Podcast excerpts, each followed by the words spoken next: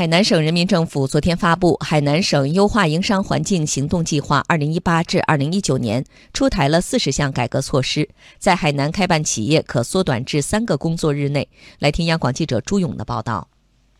该行动计划参照世界银行二零一九年营商环境报告体系。包括开办企业、获得施工许可、获得水电气和电信服务、财产登记、获得信贷和改善融资环境、纳税便利化、跨境贸易、保护投资者、执行合同、办理破产和建设服务型政府等十一个方面，共四十项改革措施。海南省发改委主任符宣朝介绍，根据新的行动计划，企业开办时间被压缩，从立项到开工时间极大提速。海南省将企业开办时间控制在三个工作日内，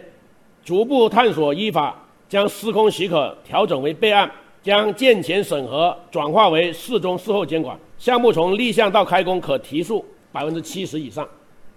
海南还将建立自由贸易账户体系，并加大重点领域开放，譬如。取消新能源汽车制造外资准入限制，放宽人身险公司外资股比限制至百分之五十一，取消国内多方通信服务、上网用户互联网接入服务等业务的外资持股比例限制。在保护投资者方面，海南将推动法律机构创新与改革，设立涉外民商事法庭，依法承认和执行外国法院民商事判决和外国仲裁裁决。针对企业反映的政府服务水平不足等问题，符宣超表示，海南将找准痛点，对症下药，